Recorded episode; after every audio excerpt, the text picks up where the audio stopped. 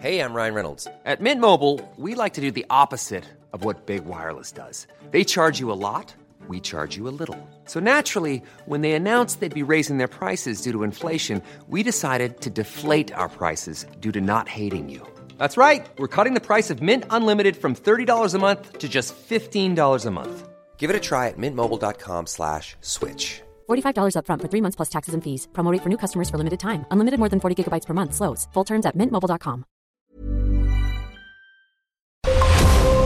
Brenda Peña y Manuel Zamacona están listos para actualizarte los hechos relevantes con la mirada fresca que los caracteriza. Bienvenidos a Noticiero Capitalino en Heraldo Radio 98.5 FM. Comenzamos. Son las 9 de la noche en punto, tiempo del centro de la República Mexicana. Qué gusto que nos esté acompañando una noche más aquí a través de la señal del Heraldo Radio. Usted sintoniza el noticiero capitalino aquí a través del 98.5 de FM esta noche de viernes ya. Hoy es 22 de mayo del año 2020. Querida Brenda Peña. Querido Manuel Zamacona, ¿cómo están? Un abrazo a la distancia. Efectivamente, cerramos la octava semana de confinamiento eh, y con ello todo lo que representa eso. Qué noticia, caray. Al final de cuentas se canceló el torneo de clausura 2020. Sí. Le quitan la posibilidad al Cruz Azul, que también lo había hecho, de levantar la copa. A disgusto, la verdad. Ya es el destino, ¿no? Yo creo que ya es el destino. O sea, le van a pasar al Cruz Azul la factura como a los cachorros de Chicago o como a las medias No, rojas de no. Boston en su momento. Es una maldición eterna. No, terrible, terrible. La verdad es que nadie se hubiera imaginado, ¿no? A inicios de este año, que, bueno, a fe- en febrero todavía nadie se habría imaginado que una pandemia mundial iba a quitarle al Cruz Azul la posibilidad de levantar la copa. Sí, efectivamente, pero bueno, pues ahí está, sí, efectivamente, muy- muy- un tema de discusión que ya estaremos platicando un poco más tarde con nuestro compañero Roberto San Germán, Ay, qué pero sí, eh, pues sin duda de los temas del día y sobre todo por lo que representa, ¿no? El fútbol aquí en nuestro país. Definitivamente, eh, pues fuerza, mis queridos hermanos cementeros. Fuerza y, bueno, pues paciencia. Paciencia, mucha paciencia sobre todo.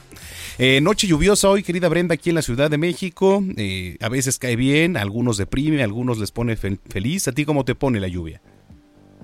A mí, me, a mí me gusta la lluvia, siempre y cuando no tenga yo que salir este, de urgencia, porque luego se hace eh, muchísimo tráfico, ¿no? Claro.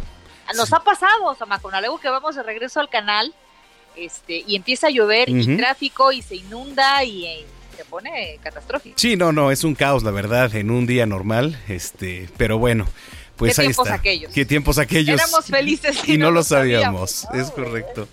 Señoras y señores, gracias por sintonizarnos. Escríbanos a través de las redes sociales, por favor, hay que estar en comunicación. Y estamos en arroba heraldo de México Arroba bajo Penabello. y arroba zamacona al aire. 9 con 3, comenzamos. Vamos a las calles de la Ciudad de México. Alan Rodríguez, ¿qué nos tienes? Buenas noches. Brenda Manuel, excelente noche. Quiero informarles a nuestros amigos radioescuchas que hoy el artista urbano conocido como Cato inició y ya dejó muy avanzada una pintura mural en el crucero de Periférico y San Jerónimo al sur de la capital. Esto lo hace como mensaje de apoyo, solidaridad y respeto a la labor que desempeñan médicos y enfermeros, además de enfermeras, en la atención de pacientes contagiados con COVID-19. Este artista dedicado al graffiti cambió la temática habitual de sus obras motivado por la noticia de la- las agresiones que se presentaron en contra de enfermeras ante la ignorancia y el temor por parte de algunas personas. Cato pide respeto a través de sus murales, en los que además destaca elementos de la cultura popular mexicana. La obra que realizó este grafitero muestra a dos enfermeros, una paloma y la sonrisa de una pequeña con la que expresa un poco de esperanza para aquellos que están atravesando una situación difícil. Sin duda alguna, pues una expresión artística que muestra solidaridad con este gremio que está pasando en estos momentos, pues un momento muy duro. Tremendo, caray, tremendo lo que nos dices. Gracias por el reporte. Más adelante nos enlazamos nuevamente contigo, Alan. Estamos al pendiente, muy buenas noches. En otro punto de la capital está nuestro compañero Gerardo Galicia, mi estimado Jerry. ¿Dónde andas? Buenas noches. Manuel, Brenda, excelente noche. Zona oriente de la capital y tenemos información para nuestros amigos que van a utilizar el eje 4 sur. En general, se está avanzando bastante bien. Si dejan atrás la zona de Tlalpan y se dirigen hacia Javier Rojo Gómez, hacia la zona de Churubusco, pero hay que manejar con mucha precaución si van a utilizar los laterales pasando el eje 3 oriente. Tenemos reporte lamentable también. Una persona fue asesinada a balazos en la calle de Nicla y Omacintla. Esto, para mayor referencia, es eh, muy cerca del eje 4 sur y el eje 3 oriente. Por ello, tenemos la presencia de elementos policíacos y ya se busca a los eh, dos responsables de este asesinato. Se están buscando en las cámaras de la policía y también de los vecinos para poderlos ubicar y detener en los próximos minutos. La zona se está peinando y por ello tenemos bastante presencia de elementos policíacos. Esto ocurre en la calle de Nitla y Omacintla. La persona que lamentablemente eh, pierde la vida ya se a bordo de un taxi con cromática eh, rosa, al parecer fue víctima de asalto, por supuesto son versiones extraoficiales. Y por lo pronto, el eh, reporte seguimos muy, muy pendientes. Bueno, lamentable, vamos a estar al pendiente. Gracias, Gerardo. Hasta luego. Ya son las nueve con cinco. Y bueno, es viernes y también hay meme news, ya lo saben nuestros queridos meme amigos. ¿De qué se va a tratar? Bueno, resultados de la encuesta nacional de calidad de impacto gubernamental eh, vuelven los puentes largos para reactivar la economía turística. Híjole, es que este de los puentes largos, ¿qué le digo yo? Mejor escúchalos, meme amigos. Ya está, ya está aquí, meme news. Un espacio en radio que también cuenta con otros datos.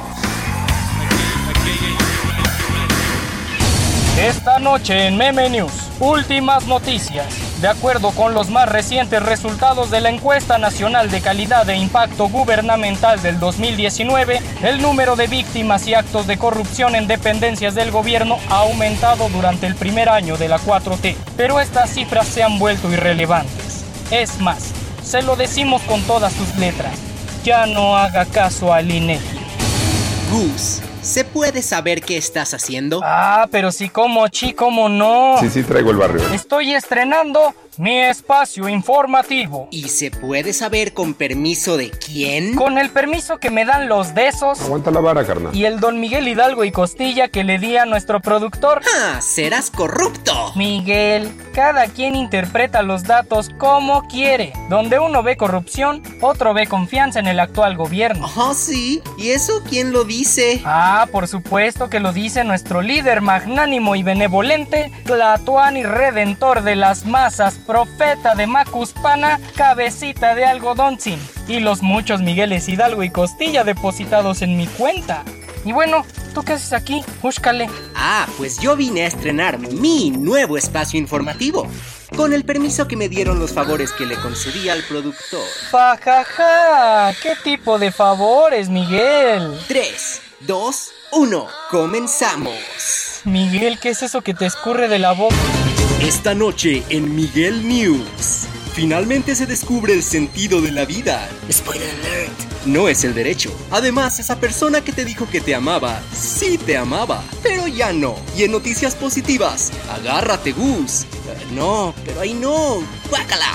Uh, te tengo la mejor de las noticias. ¿Mi papá finalmente regresó de comprar cigarros? Para nada, Gus. Pero casi le atinas. Y es que algo sí regresó pero no fue tu papá. Ah. Anímate, Gus. Esta noticia te va a quitar esa tristeza que cargas desde la infancia. Olvídate de cuando te aceptaron en la UNAM o cuando te dijeron que ya te tocaba el dinero de la tanda.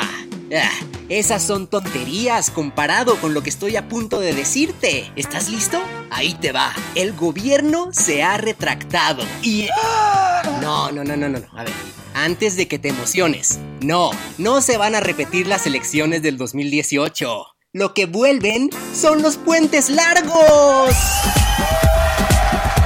Y es que resulta que después de todo los puentes largos sí son necesarios. Sobre todo ahora que el gobierno quiere reactivar la economía, cueste lo que cueste. ¿A poco no está bien padre? ¿Padre? ¿Dónde? Hasta aquí llegó Meme News. Momento, momento. Hablando de padres, hoy quiero felicitar especialmente al padre de más de 20 y papá de todos los chiquitines. Felicidades a la máquina cementera del Cruz Azul por sus 93 años de existencia. Es más de dos décadas sin título de liga. Feliz cumpleaños, Azul. Feliz cumpleaños. azul.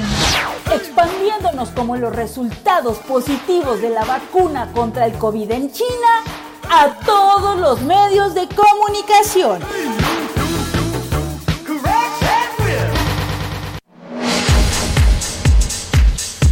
9 con 10 de la noche. En entrevista para el Heraldo Radio esta mañana, la jefa de gobierno Claudia Sheinbaum dejó claro que la capital va a continuar en semáforo rojo hasta el 15 de junio, de acuerdo al plan que detalla el regreso a la nueva normalidad. Fue entrevistada por nuestros compañeros Sergio y Lupita y la jefa de gobierno señaló que están trabajando en coordinación con la Secretaría de Salud del Gobierno de México. Vamos a escuchar parte de sus palabras. Obviamente estamos ahí en contacto con eh, la Secretaría de Salud del Gobierno de México, pero dado que somos la entidad de la República que más casos qué más número de hospitalizados tiene y para nosotros, que además eso ocurre pues por las características de la Ciudad de México, altísima densidad y además parte de una zona metropolitana, 22 millones de habitantes. Entonces, en este contagio de este coronavirus, lo que nos tenemos que fijar o lo que ha regido en todos los países del mundo es el tema de la capacidad hospitalaria. Hay un grupo de personas frente a esta enfermedad que son muy vulnerables y esas personas muy vulnerables pues tienen que llegar a hospitalización. Bueno, Claudia Sheinbaum también comentó que la Ciudad de México ha aumentado su capacidad hospitalaria en coordinación con todas las instituciones, pero lamentó que exista un límite. Dijo que no es posible construir hospitales de la noche a la mañana. Esto aunado, por supuesto, a la falta de personal médico para atender a pacientes con COVID-19. Vamos a escuchar nuevamente su voz. Pero el día de ayer, por ejemplo, se incorporaron 200 ventiladores más que llegaron a la ciudad, de tal manera que eso permite ampliar la capacidad de unidades de cuidado intensivo y su contraparte de hospitalización. Entonces se amplían más o menos en 400 camas adicionales. Respecto a las pruebas para detectar COVID-19, especificó que existen varios tipos, pero que los tiene que aprobar la COFEPRIS. Hay varios tipos de pruebas y además pues tienen que aprobarlas la COFEPRIS, que es la entidad en México que aprueba este tipo, eh, no solamente estas pruebas, sino los medicamentos y todo lo que tiene que ver con la salud, sino que también hay distintos tipos de pruebas. Hay pruebas que miden si eres positivo o negativo y hay pruebas que te dicen si ya tuviste el COVID-19. Estos dos tipos de pruebas, pues hay mucha diversidad, hay muchas que no sirven, entonces tiene que haber una aprobación. Enfatizó finalmente que a partir del primero de junio solo realizarán actividades estrictas eh, con medidas de seguridad la industria de la construcción y la producción de cerveza. Bueno, pues ahí está parte de lo que dijo la jefa de gobierno en entrevista esta mañana con Sergio y Lupita, 9 con 12. Y la zona oriente de la capital es la más afectada por los contagios de COVID-19. Incluso algunos hospitales de la alcaldía Iztapalapa reportan que están a su máxima capacidad. Este es un trabajo que preparó nuestro compañero Daniel Magaña. Un foco rojo en la emergencia sanitaria que vive la capital del país es la saturación de algunos hospitales para la atención de pacientes de coronavirus. Ejemplo de ello es la alcaldía de Iztapalapa. Esta demarcación, con una población estimada de 1.900.000 habitantes, presenta el mayor índice de enfermos por COVID-19 en todo el país. Según los últimos reportes, 2.974 casos confirmados, de los cuales 240 fueron defunciones. El crecimiento exponencial de enfermos considerados por posible COVID ha colmado hospitales como Belisario Domínguez, a donde son referidos pacientes con cuadros clínicos de neumonía. Es así como Adrián explica a los micrófonos del Heraldo Radio la situación. Venimos de el hospital Valbuena y no, allá tampoco nos dijeron nada, entonces ahorita no lo vamos a llevar. Otro de ellos es el Hospital General de Zona 47 del IMSS, ubicado en la zona de la Unidad Habitacional Vicente Guerrero, en Iztapalapa. Ahí se habilitó una carpa afuera de la clínica para los familiares internados que esperan información de sus pacientes. Un ejemplo más es el nosocomio regional general Ignacio Zaragoza. En este se excedió la capacidad para atender pacientes por coronavirus por lo que, por medio de una manta en la zona de urgencias, se indica que no se cuenta con camas disponibles. Sin embargo, esta manta no evita que las personas acudan a solicitar apoyo médico por casos de posible COVID. Habla el señor Juan Carlos, que es familiar de paciente de COVID. Municipio de Texcoco, el cual buscamos el apoyo y no, nos dieron. Al no encontrar atención clínica en los hospitales del Estado de México, la segunda entidad del país con mayores número de casos confirmados por COVID, los afectados acuden al Hospital Regional Ignacio Zaragoza, en donde son referidos a otros hospitales para atender el síndrome respiratorio agudo por COVID-19. Para Heraldo Radio, Daniel Magaña. Bueno, debido a la emergencia sanitaria se reporta una disminución en las visitas diarias ahí en la central de abasto, lo que pues, no representa tampoco un problema de abasto como tal. Carlos Navarro con toda la información. Adelante, Carlos, ¿cómo estás? Buenas noches. Buenas noches, Brenda Manuel. Les saludo con gusto a ustedes al auditorio. Y bien, la afluencia diaria de asistentes a la central de abasto de la Ciudad de México se ha visto disminuida hasta en un 40% por la emergencia sanitaria por COVID-19. La jefa de gobierno Claudia Sheinbaum informó que no representa un problema de abasto, incluso ya trabajan con la Secretaría de Agricultura y Desarrollo Rural para que no se dé esta situación. Escuchemos. Sí, más que la operación de la propia central, estamos hablando del número de personas que asisten. Lo que tenemos es el número de ingresos a la central de abasto en vehículo. Eh, ese se ha reducido entre el 30 y el 40%, dependiendo del día y eso es lo que tenemos informado y está ahí el director de la central de abasto permanentemente eh, hablando con eh, todos los eh, que participan dentro de la central, todos los integrantes, el propio fideicomiso privado que es parte de la administración de la central, para que pues en ningún momento se vaya a presentar un problema de abasto cifras oficiales, al día acuden en promedio hasta 500 mil personas, incluso en épocas especiales asciende a 600 mil. Y por ejemplo, en un día habitual también convergen alrededor de 62 mil vehículos, 2 mil trailers, 1.500 camiones Torton y 58 mil 500 autos y camionetas para el abasto y desabasto. Y recordemos que el de operación comercial de compra y venta anual en este punto de comercio es de 9 mil millones de dólares, solo es superada por el mercado bursátil manejado en la Bolsa Mexicana de Valores. Por otro lado, las nuevas ciclovías que se van a implementar en la Ciudad de México para eh, aminorar la afluencia en el transporte público por la emergencia sanitaria van a representar una reducción de carriles en algunas vialidades de la Ciudad de México. Y es que en el plan gradual hacia la nueva normalidad en la Ciudad de México, la idea arrancaría en el semáforo naranja, que se define con un porcentaje menor del 65% en cuanto a la capacidad hospitalaria y la tendencia de contagios debe ir a la baja por lo menos dos semanas. De acuerdo con el portal de datos abiertos, en la capital del país hay 247 ciclovías activas. Y por último, comentarles que el gobierno de la Ciudad de México va a depositar 500 pesos más a los niños y niñas de la capital del país por el tema de mi beca para empezar y es que han recibido en los últimos meses apoyos por la emergencia sanitaria. La mandataria capitalina recordó que ya es la tercera ocasión que se da este apoyo, pues en el inicio de abril y mayo se les otorgó. Escuchemos depósito a todos los niños y niñas de escuela pública de 500 pesos, además de los de 300 a 400 pesos que reciben por mi beca para empezar todos los meses. Eh, van a tener este apoyo adicional de 500 pesos, ya se dio en el mes de abril, se dio en el mes de mayo y el primero de junio va a haber un apoyo adicional eh, para eh, apoyar a las familias de la ciudad. Este es un apoyo por niño y niña, son alrededor de un millón doscientos mil niños y niñas de preescolar hasta secundaria en la Ciudad de México. Y es que en estos apoyos para los niños y niñas de la capital del país se han destinado alrededor de 2.880 millones de pesos para ayudarlos en la epidemia eh, que se está viviendo en la Ciudad de México. Brenda Manuel, la información que les tengo. Bueno, pues así los anuncios aquí en la capital. Muchísimas gracias, Carlos, y que tengas buen fin de semana. Hasta luego, buen fin. Buen fin. Bueno, pues ahí está, querida Brenda Peña. Y, qué bueno lo de la afluencia y la central de alguna manera, ¿no? Porque te acuerdas hace unos días cómo veíamos la viga, por ejemplo. El, claro. el mercado de la viga. Un, este, una total irresponsabilidad, sin cubrebocas, sin la sana distancia. Este, y fue el foco de infección de muchas personas, además. Sí, totalmente. Pero en fin, pues así, la capital 9 con 18. Como parte de las acciones del Plan DN3 implementado por elementos de la Secretaría de la Defensa Nacional, elementos a pie de tierra llevan a cabo eh, rondines de diferentes vialidades y colonias de la alcaldía Gustavo Madero. Pues esta es considerada una zona de alto contagio de coronavirus. En sus eh, recorridos, los elementos castrenses pues invitan a las personas que están en las calles sin motivo alguno a que se retiren y que permanezcan en sus domicilios para evitar la propagación del COVID-19. Además, recomiendan el uso, el uso perdón, del cubreboca, gel antibacterial y el constante lavado de manos. Los eh, recorridos se llevan a cabo durante todo el día y van a ser de forma permanente, que yo siempre he pensado, Manuel, pues que, híjole, no sé si sea una labor de los militares, eh, pues estar haciendo este tipo de, de rondines ¿no? Sin embargo, bueno, pues se respeta y ojalá la gente haga caso. Son las 9 con 20.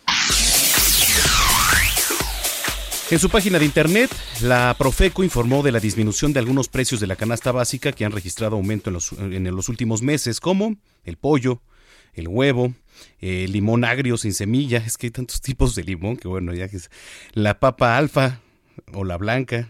¿Tú sabes de todo esto, querida Brenda? La No, verdad no, es que no, yo no, sé un no, po- yo solo muy sé poco. papa, Ah, sé este. de- el huevo a granel blanco además en el norte se le llama distinto al jitomate y se le, lla- se le llama tomatillo. y aquí jitomate bola o cómo está la cosa? Porque Jitomatillo, no sé cómo Jitomatillo. se le llame. Ah. Claro. La manzana golden, ¿no? Es el plátano tabasco, bueno, la cebolla. Bueno, todo esto le digo que ha habido disminución de precios.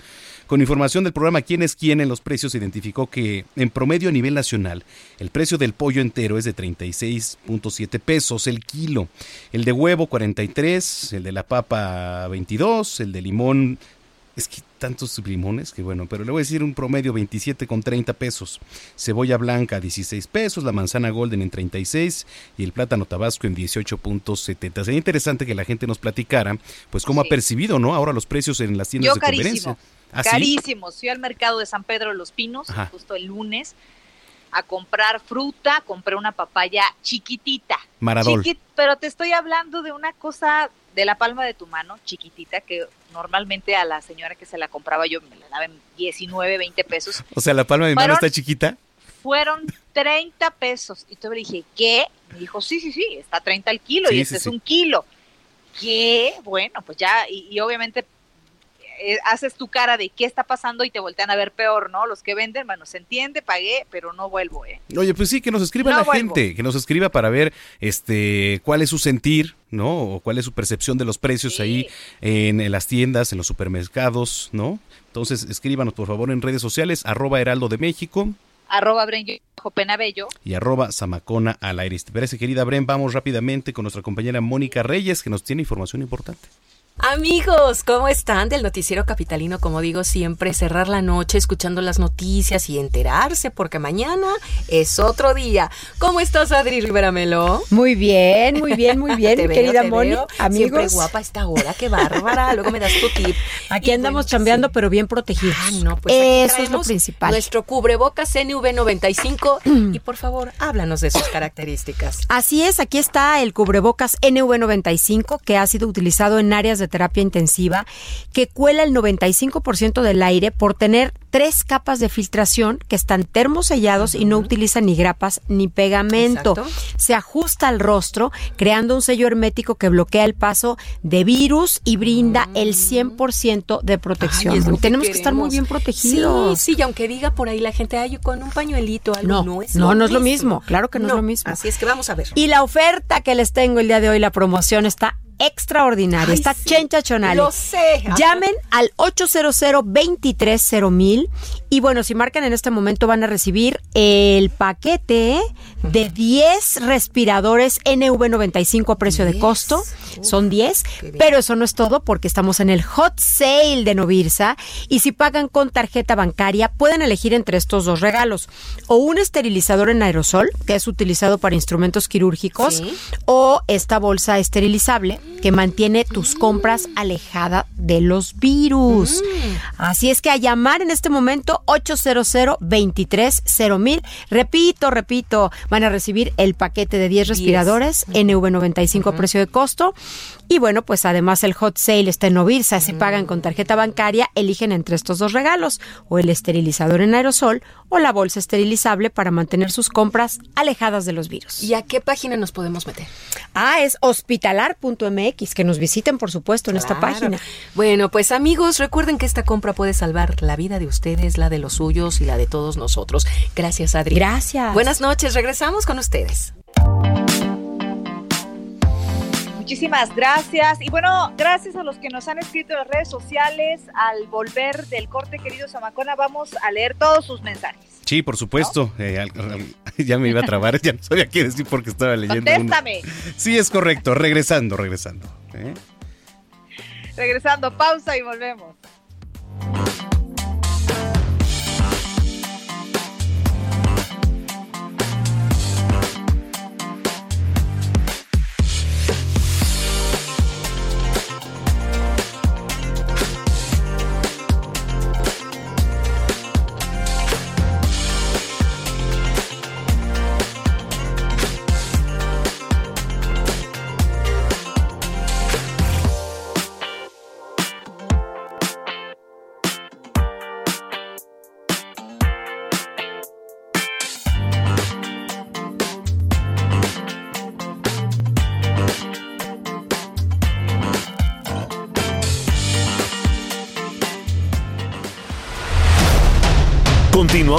Un corte con las noticias más relevantes en las voces de Brenda Peña y Manuel Zamacona en el noticiero capitalino en Heraldo Radio 98.5 FM.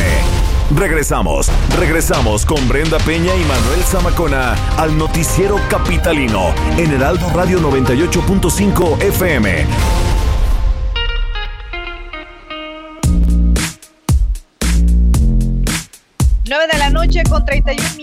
Gracias por acompañarnos este viernes en el Heraldo Radio Noticiero Capitalino. Y gracias a aquellos que nos escriben también en las redes sociales. Manuel Zamacona en arroba el Heraldo de México. Arroba Zamacona al aire. Ajá, y arroba Brenguio Majo Panabello. Sí. Eh, gracias al eh, José Alfredo Jiménez. Ándale, mira. El nombre, Nombre artístico, que artístico. tiene este hombre. Arroba Diablín 13. Dice, hace dos meses que los escucho y me agrada su forma de dar noticias. Ay, un abrazo, José Alfredo. Gracias por escucharnos, Juan Salvador. Y la gente sigue en la calle incrédula y sin cubrebocas. Casi parecía un viernes habitual. Pues sí, pues sí, la verdad es que no se han acostumbrado a usar el cubrebocas, Manuel Zamacona. No, dice Joseph Alois, en verduras hay que andar buscando, no hay muchas al igual que la fruta. Está carísimo, pero no hay de otra. Y después, cuando compras, llegas a casa a lavar todo y es un show. Ah, también, ¿no? O sea, el, el show de llegar a, a desinfectar, a lavar todo, porque pues es necesario en estos No, no, días. no. Siempre, Yo hice pero un más en estos corajón en el mercado que ya no voy a ir. A ver, cuéntanos, por Ya favor, ir. cuéntanos. No, ¿Hiciste no, el coraje de la veras, fruta? estuve a punto de, de tuitear. Claro. Pues hubieras exhibido, claro, le hubieras supuesto. hablado en ese momento a Ricardo Sheffield. es que Ah, no, ¿verdad? a él no. No, oye, porque la verdad es que no hay razón para que aumenten de esa forma los precios. Claro. Ya lo veíamos una vez con el maíz para la tortilla, ¿no? Entonces, entendemos que están pasando una situación bien complicada, bien difícil. eh, queremos ayudarles comprando, pero creo que tampoco el abuso es, es, este, se debe permitir. Sí, es correcto. Bueno, pues siguen participando con nosotros en redes sociales. Tenemos mucho programa por delante. Falta eh, el desglose de la cancelación del torneo. Gonzalo Lira con recomendaciones de cine, etcétera, etcétera. Ay, 9.32. qué barbaridad. Muy bien. Y regresamos a las calles de la Ciudad de México. Alan Rodríguez, ahora, ¿dónde te encuentras? Brenda Manuel, es un gusto saludarlos de nuevo para informarles que hoy se registró una manifestación por parte de familiares de un adulto mayor quien falleció por COVID en la clínica número 8 del Instituto Mexicano del Seguro Social. Esto ocurrió en la zona de San Ángel y cuyos restos desde el día de ayer no han sido localizados.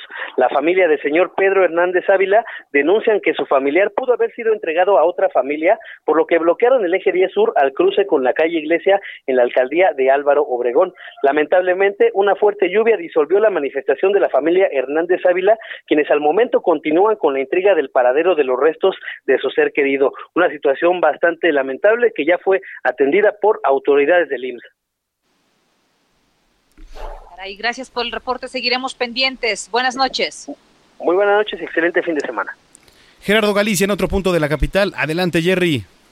Así es, Miguel Manuel Brenda, seguimos recorriendo zona oriente de la capital y tenemos información para nuestros amigos que van a utilizar el circuito bicentenario Sotramo Río Churubusco. En general se avanza bastante bien, se utilizan los carriles centrales, tenemos algunos encharcamientos, son mínimos, se puede avanzar bastante, bastante bien, es buena opción para poder llegar a la zona del aeropuerto o en el sentido opuesto hacia su cruce con Tlalpan. Únicamente no hay que exceder los límites de velocidad y para nuestros amigos que van a utilizar Avenida Canal de Tezontle entre Javier Rojo Gómez y el eje 3 Oriente, el avance es eh, bastante rápido. De momento lo más conflictivo, su cruce con circuito bicentenario y es únicamente por operación de semáforos. Y por lo pronto, el reporte.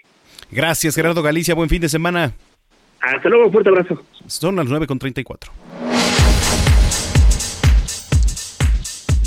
Y bueno, después de 107 días en paro esta mañana, una comisión del Consejo Técnico, autoridades de la Facultad de Psicología y de la Universidad Nacional Autónoma de México recibieron las instalaciones de la Facultad de Psicología. Esto después de haber llegado a acuerdos sobre la atención de las demandas en contra de la violencia de género realizadas por el grupo de estudiantes que mantenían tomadas las instalaciones. Desde el inicio de la emergencia sanitaria, la mayoría de los planteles de la UNAM que estaban eh, tomadas por estudiantes u otros grupos han sido eh, regresados al control de las autoridades o abandonados. Actualmente solo se mantienen en paro la Escuela Nacional de Preparatoria número 3, el Colegio de Ciencias y Humanidades Sur y la Facultad de Economía. Son las 9.35.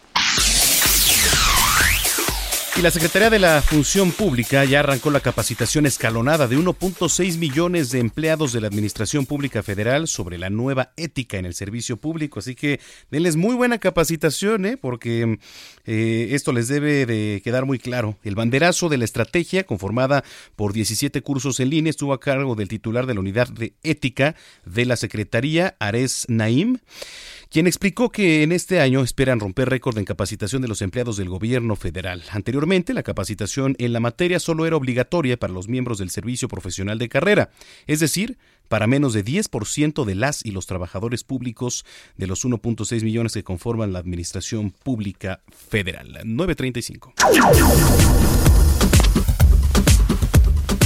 Oiga, que no lo tomen desprevenido, mañana sábado 23 el programa Hoy no circula se aplica con normalidad, pues de acuerdo con la, cuenta oficial de Twitter de Locatel, el primer y tercer sábado no circulan impares y el segundo y cuarto sábado no circulan los pares con holograma 1 y 2. En cuanto a los holograma 0 y doble 0 circulan sin problema los sábados.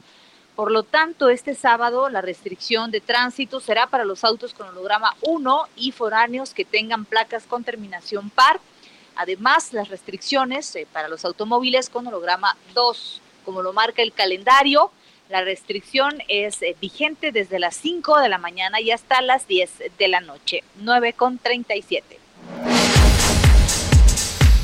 Oye, eh, antes de irnos, querida Brenda, con Gonzalo Lira, hubo una nota que estuvo trascendiendo a través de diferentes medios de comunicación, sobre todo en impresos, de la muerte de un policía en la Gustavo Amadero.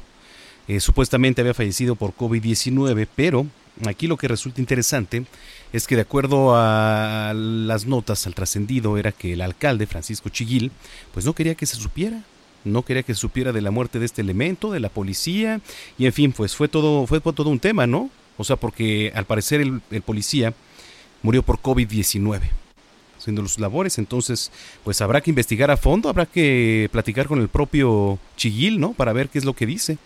¿Qué está pasando ahí? Si se está ocultando información, ¿no? En fin, pues nada más quería que lo supieran porque está trascendiendo ahí en medios de comunicación. Ahora sí, 9 con 37. Es tiempo del séptimo arte. Películas, cortometrajes, series, documentales y excelente música. Cinéfilo. Con Gonzalo Lira. En el Noticiero Capitalino 98.5. Ya está aquí, ya llegó el señor Gonzalo Lira. ¿Cómo estás? Hola, hola, muy bien. ¿Ustedes cómo están? ¿Qué pasa, maestro Lira? Pues aquí, aquí recién pasadita la tormenta que, que nos tocó en, en el lado del cine. Ajá. ¿Tú eres fan de la lluvia? ¿Te gusta la lluvia? Pues digamos que a veces está bueno mojarse, refresca, pero, pero siempre y cuando haya donde secarse. Oye, querido Gonzalo, vaya que ayer fue nota el manotazo de, del toro a la legislación en este país, ¿no? Sí, sí, sí, es, es, justo, ¿no? Eso de lo que... Más bien me refería a esa tormenta realmente, pero... me imaginé que... te referías. y, y, justo porque fue, fue un tema interesante, fue un tema interesante creo que desde diferentes puntos de vista y desde diferentes aristas. Número uno, pues sí, ¿no? Se veía venir ahí un madruguete y creo que fue interesante ver cómo la comunidad cinematográfica a final de tiempo, pues se, se juntó metió presión, la metió, la metió la presión suficiente para que eventualmente esto llegara a los nombres chonchos, ¿no? Y que estos nombres chonchos metieran la presión necesaria para que se llevara a cabo esta reunión y se tuviera el diálogo que creo que, pues, a final de cuentas es lo que se buscaba, se logró e incluso se logró, pues, llegar a un acuerdo en el que se prometió, hasta ahora solo se prometió, que no se van a tocar este, estos, este dinero, este fideicomiso que eh, pues está fundado, fundando perdón, el Fidecine. ¿no? ¿Qué es el Fidecine? Es eh, un fideicomiso por el cual la gente concursa, le dan una cantidad de dinero que tiene obviamente un límite, pero tú solicitas y es un concurso en el cual ganan y ha ayudado a que se hagan cierta cantidad de películas desde el año 2002. ¿no? Incluso si quieren checar la lista de películas que se han hecho con este dinero, eh, existe la lista, está en la página del INCINE, incine.org, y ahí pueden encontrar los datos, eh, se desglosan exactamente todas las películas que se han hecho. Y bueno, esa es una cosa que da gusto que haya una comunidad, número uno. Ahora, también angustia porque ese dinero se necesita. ¿De dónde va a salir después? Pues quién sabe, ¿verdad? Habrá que estar, habrá que estar ahí pendientes y habrá que estar alertas. Ahora, también creo que desata una discusión en torno a la industria cinematográfica como tal, porque uno de los argumentos era que eh, pues hay malos manejos de ese dinero. ¿No? Y saltaron muchos, y saltaron muchas, y también habrá que ver, pues, qué tanto este argumento tiene de cierto. Bueno, es que e-, ese ha sido el argumento de, eh, de la cuarta transformación, por eso quitaron las estancias infantiles, por eso quitaron este ciertos programas de refugios para mujeres, es que había malos manejos. Bueno, pongan orden pero no desaparezcan las cosas. Exactamente, exactamente. Y ahí es donde yo, eh, metiendo un poquito, metiendo un poquito de cizaña, preguntaría, ¿cuántas eh, casas productoras, etcétera, etcétera, están dispuestas al escrutinio, ¿no? Que pueda darles la razón a uno o el otro lado. Eso estaría interesante también verlo, ¿no? Qué tan abiertos puedan estar a ello. Pero bueno, ya sin querer polemizar de más, ya sin querer polemizar de más, lo que, lo que yo quiero también es que la gente entienda, porque otra de las discusiones, sobre todo para el público general, que no necesariamente forma parte de la industria, ¿no? Y que es solamente un espectador de cine, mucha gente se quejó, o al menos incluso se hizo mofa hacia la comunidad cinematográfica como diciendo, ah, ya ven, ahora ya no van a poder hacer más películas. Y se mencionó estos nombres en específico, no los estoy poniendo yo, de Derbez, de Marta Higareda y de Omar Chaparro. Sabemos que lo que este, esta forma de pensar representa, es decir, películas del mainstream, películas muy comerciales, películas que para mucha gente no aportan mucho, ¿no? Intelectualmente o estéticamente, como sea. La realidad es que las películas que ha financiado Eficine, fuera de, por ejemplo, No se aceptan devoluciones, que sí es la ópera prima de Eugenio Herbes y sí tuvo Eficine, realmente estamos confundiendo porque hay otro, otro apoyo que es el Eficine y el Eficine es el que ayuda mucho a que se hagan ese tipo de películas y el Eficine lo que hace es que los eh, las grandes empresas, los grandes empresarios, en vez de pagar impuestos, dan ese dinero para apoyar producciones cinematográficas son dos fondos completamente diferentes, ¿no? El que iban a desaparecer es Fidecine, al menos amenazaron con desaparecer Fidecine, que es un fideicomiso, que ya forma parte de, pues, del dinero que está eh, pensado entregarse al IMCINE, ¿no? Por parte del gobierno. Ya aclarado esto, ¿qué películas sí se han hecho con Fidecine y por qué vale la pena defenderlo? Si uno ve la lista, sí puede haber argumentos de que tal o cual película no es del gusto de algunas personas, ¿no? O que quizá algunas películas son mucho más pensadas para festivales, muchas más clavadas, etcétera, etcétera. Pero yo les traigo una lista, y por eso estamos escuchando a Fobia, les traigo una lista de tres películas que creo que no solo catapultaron la carrera de cineastas que pues eventualmente se han convertido como en la siguiente camada de, de directores a seguir después de los del Toros, los Iñárritus y los Cuarones, pero que además creo que son películas que en manufactura y en entretenimiento sí están mucho más cercanas a un cine más comercial sin ser un cine banal y superficial. Estoy hablando de Museo, por ejemplo, de Alonso Ruiz Palacios, una película con Gael García Bernal y que cuenta una especie de ficcionalización o reinterpretación de una historia real, que es la historia real de estos eh, dos jóvenes que en los años 80 decidieron hacer uno de los robos más elaborados, pero además más ambiciosos de la historia de este país, que fue robar algunas piezas del Museo de Antropología de la Ciudad de México. Eso ocurrió en la vida real y está interpretado de una forma bastante interesante por Alonso Ruiz Palacios, porque después de el, el, evento del robo, pues sí la película empieza a debrayar y empieza como a explorar a los personajes con, una versión más ficcionalizada de ellos. Entonces, Museo de Alonso Ruiz Palacios es una buena opción que fue financiada con este fideicomiso. Otra, y por la que estamos escuchando esta canción, Matando Cabos. Matando Cabos, una comedia, tal cual una comedia con tintes de acción, eh, una película dirigida por Alejandro Lozano y que nos cuenta la historia de dos personajes que después de un desencuentro con el jefe de uno de ellos, eh, pues ocurre una confusión, ocurre una confusión y terminan ellos con un auto en el cual está en la cajuela inconsciente, no solo el que es tu jefe de trabajo, sino que además es suegro de uno de ellos dos. Entonces, lo que pasa en una noche en la Ciudad de México, en la que estos personajes se dan cuenta de que sin quererlo traen a esta persona y se van encontrando con otros. Una película que hizo muy famoso a Joaquín Cosío antes incluso del infierno, ¿no? Con el personaje del Mascarita. Es muy buena esa película. Es muy buena y muy, muy divertida. Y bueno, tiene en su soundtrack justo esta canción eh, de Fobia. Y ya por último, otra película bien, bien, bien interesante. Un poquito quizá eh, más, con tintes más sociales o con tintes más políticos, es Miss Bala, de Gerardo Naranjo.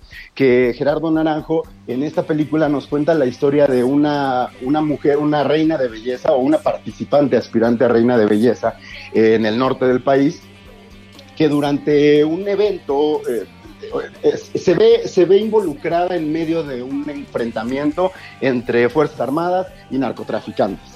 Entonces ella termina involucrándose con estos narcotraficantes y su, su vida y su aspiración de ser reina de belleza se ve atravesada por la violencia del país en el que está viviendo y entonces sus únicas opciones son o estás del lado del crimen o estás seis metros bajo tierra. Es una película bien interesante también. Esta última, no sé si ya la has visto, Brenda, la de Miss Bala. Sí, ya. Está muy buena porque además es muy realista, ¿eh? Así O es. sea, te Es acerca mucho. Exacto, y creo que eso es lo que trataba de, de reflejar como con estas tres películas, ¿no? Eh, estos fideicomisos, el Fidecine, el propio Eficine, aunque es un poco más comercial, no solo están pensados para hacer películas ni completamente tiradas al- a, un cine de arte, como se le conoce, de festival, que no va a recaudar fondos, ni tampoco necesariamente a un cine como menos comprometido con su sociedad. Creo que estas películas reflejan un punto medio en el que cuentan historias que sí hablan de la sociedad en la que habitan sus directores, con una factura muy, muy, muy buena, muy bien hechas, buenas actuaciones y con un nivel de competencia creo que también digno de los más grandes festivales. Entonces, esas tres recomendaciones para recordarnos por qué saltaron tantos. Pues ahí está. Sí, Oye, definitivamente, que la verdad es que yo siempre me he preguntado, salvo ahora que ya he visto que han salido más comedias, este, pero luego me pregunto por qué el cine es mexicano a veces es como tan dramático.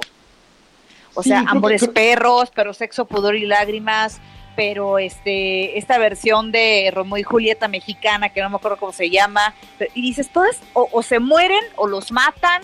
O, o- o lo abandonan o se suicidan. Y todo está dices, sucio y todos son pobres, Caray, ¿no? Es- sí, claro, o sea, ¿por qué no retratan otro México? Es, es precisamente como una de las grandes discusiones que siempre ha habido dentro de la crítica cinematográfica en la- hacia la industria de las películas mexicanas, que justo eso, ¿no? ¿Qué tanto realmente estamos haciendo una denuncia social con nuestro cine y qué tanto ya estamos haciendo exótica la pobreza, la realidad, la miseria, porque sabemos que eso es lo que la gente espera ver de nosotros? Entonces, creo que eh, se abre, se vuelve a abrir un debate, como lo decía, ¿no? Número uno, a ver quiénes están dispuestos a que se les haga un escrutinio, ¿no? Con tal de demostrar que eh, los políticos no tienen la razón, ¿no? Al justificar, al justificar sus intentos de desaparecer esto con los malos manejos. Y qué tanto también, eh, pues estamos abiertos a que el- a- a apoyar el cine mexicano y exigirle también a estos cineastas que ya tuvieron, pues su, ya les pasaron la bolita otra vez de Pues regreso, ahora demostrar. Pues ya nos vamos, pero sin afán, sin afán de, de hacer polémica. Yo nada más dejaría la reflexión ahí, qué pasará por la cabeza de Gael García, de Dieguito Luna, de Pigmeno Ibarra, del mismo Damián Alcázar, que en un principio, ¿qué tal el apoyo hacia el gobierno federal hace unos meses, no? Antes de quedar como presidente Andrés Manuel López Obrador, pero ¿qué tal? Ya también hace unos días, ahora con este Pues mira. tema del Fidecine, en fin. Claro, habrá que ver, habrá que ver. También creo que todo pasó muy rápido, ¿no? Eh, yo, por ejemplo, sí se me preguntó, ¿qué opinas? Justo la noche que explotó todo dije, me voy a esperar a mañana, porque hay que ver todos los lados de, de la historia, ¿no? Pero bueno, habrá que, habrá que ver, todavía hay tiempo, ganamos tiempo. Muy Al bien. menos eso sí ganamos. Bueno, pues ahí está. Querido Gonzalo, gracias. Gracias a ustedes, que tengan buen fin de semana. Buen fin. 949.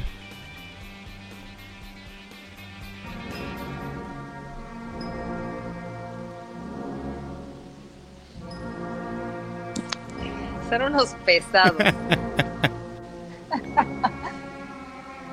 Qué bárbaro. Adelante, adelante, querida Brenda, por favor. Son insoportables, eso es lo que son. ¿Cómo estás, maestro Roberto San Germán?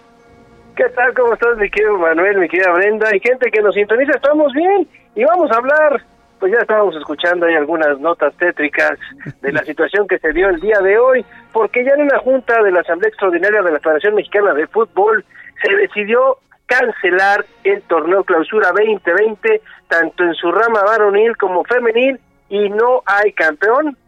Así de simple, fueron las eh, medidas que se tomaron, no había las condiciones para terminar el torneo por la cuestión del COVID-19, en Santos tienen 12 eh, jugadores que dieron positivos en COVID-19, en las Chivas hay uno, no van a decir los nombres de los jugadores, van a guardar el anonimato, hay otros equipos que están haciendo pruebas, seguramente va a haber más contagios en los eh, demás frentes y por eso se decidió terminar el día de hoy con el, eh, con el torneo clausura 2020, ya se venía hablando de esta situación y hoy ya los dueños se pusieron de acuerdo y dijeron que sí, hay algunos que están muy molestos, como es el caso de Cruz Azul, sobre todo su entrenador Robert Dante Siboldi, que quería ser campeón y que decía que tenía el equipo. También algún directivo de Cruz Azul dice que el COVID-19, pues bueno, fue también hay una manipulación del equipo de Santos, la gente se le está yendo con todo Alejandro Aragorri,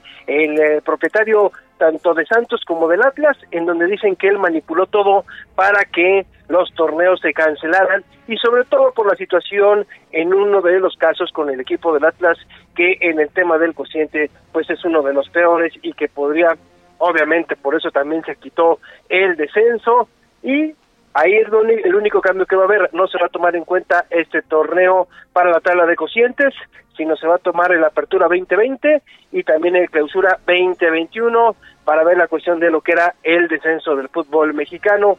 Esto fue lo que sucedió el día de hoy a grandes rasgos con nuestro fútbol y que desgraciadamente no vamos a tener lo que parece algo ilógico. Y ya sabemos cómo se maneja la Federación Mexicana de Fútbol, es que quieren iniciar el torneo en julio. Entonces, en la apertura 2020 lo quieren iniciar en julio, es como que algo absurdo, pero bueno, son las decisiones que se tomaron y tampoco tienen fecha de arranque porque tampoco hay un protocolo, dice que se está trabajando para los estadios, para ver qué va a suceder con la gente, si es que va a haber o no va a haber público, lo más seguro es que no haya, porque tenemos muchos semáforos, eh, ahora sí que en verde en varios estados de la República, los rojos, los naranjas, todos, todos, todos de todos colores, así que va a ser muy difícil que regrese la gente a los estadios también, hay que esperar a ver qué resolución toman, y bueno, esto fue lo que sucedió en el mundo deportivo y sobre todo en el fútbol, se esperan unas pérdidas alrededor de 90 millones de dólares por no concluir el torneo. Ay, qué situación. y hoy teníamos oportunidad, Manuel, este Roberto, entrevistamos al director técnico de Santos Laguna Noticias México y nos hablaba de las afectaciones económicas en todos los clubes, ¿eh? Dice, no solamente es el compromiso con la afición, no solo es el compromiso con los jugadores, sino con aquellos que están afiliados, con aquellos que dependen eh, de alguna manera su, su ingreso, su vida, su economía, su futuro depende pues de esto que es el fútbol, ¿no? Sí, Sí, sí, desgraciadamente, como bien dices Brenda, es una situación en donde tenemos que ver, hay varias circunstancias. Una son los salarios. ¿Qué va a pasar con los salarios de los jugadores? Los que terminaban contrato este torneo. En Cruz Azul, dice Robert Dante Siboldi, que ya habían vendido jugadores, que tendrían que reportarse con el otro equipo. Entonces, a ver, ¿cómo lo vas a hacer ahorita con un jugador que se tendría que cambiar de ciudad para conseguirle casa? No hay hoteles, ¿Dónde va a ir a vivir el jugador? Va a ir a la casa club, va a la familia, va todo. O sea, ya hay jugadores vendidos. O sea, es todo un desastre por la mala planeación también. Pero aquí, por primera vez, por primera vez la Federación Mexicana de Fútbol puso en primer lugar lo deportivo y después lo económico. Totalmente. Bueno, pues qué lástima, qué lástima, pero también es necesario, ¿no? Que, esto ocurra. Hay que tomar conciencia por todo lo que estamos pasando y más, sobre todo en estos días. Querido Robert, nos vamos. ¿En dónde te seguimos? en Twitter me pueden encontrar como arroba R San Germán. Te mandamos un abrazo. Abrazo. Igualmente, que pase un bonito fin de semana. Buenas noches. Buen fin de semana, querido Zamacona. Ya estamos llegando a la recta final de esta octava semana de confinamiento aquí en Noticiero Capitalino. Mucho ánimo, ánimo, que ya vamos este con un día menos para que todo esto pueda pasar. ya no ya, mira, la verdad es que ya yo creo que ya no hay ni que contar porque pues aquí por lo menos a partir del 15 de junio, pero es lo menos, estamos, todo va bien, pues empezaremos a ver un poco de, de cambio, pero en adelante, pues Así es. Imagínate cuando digamos la veinteava semana de Ahí viene la guillotina, querida Brenda. Ay, ya nos vamos. Ya Buen nos fin. vamos. Buen fin. The closer I get, you're wasting your time.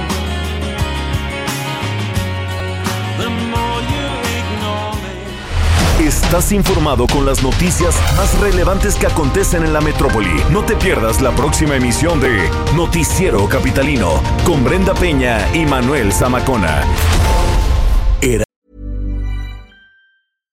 How would you like to look five years younger? In a clinical study, people that had volume added with Juvederm Voluma XC in the cheeks perceived themselves as looking five years younger at six months after treatment. Look younger, feel like you. Add volume for lift and contour in the cheeks with Juvederm Voluma XC. Reverse signs of aging by adding volume to smooth laugh lines with Juvederm Volure XC. For important safety information and to find a licensed specialist, visit juvederm.com. That's J U V E D E R M.com. Not for people with severe allergic reactions, allergies to lidocaine, or the proteins used in Juvederm. Common side effects include injection site redness, swelling, pain, tenderness, firmness, lumps, bumps, bruising, discoloration, or itching. There's a risk of unintentional injection into a blood vessel, which can cause vision abnormalities, blindness, stroke, temporary scabs, or scarring. Talk to a licensed specialist to find out if it's right for you.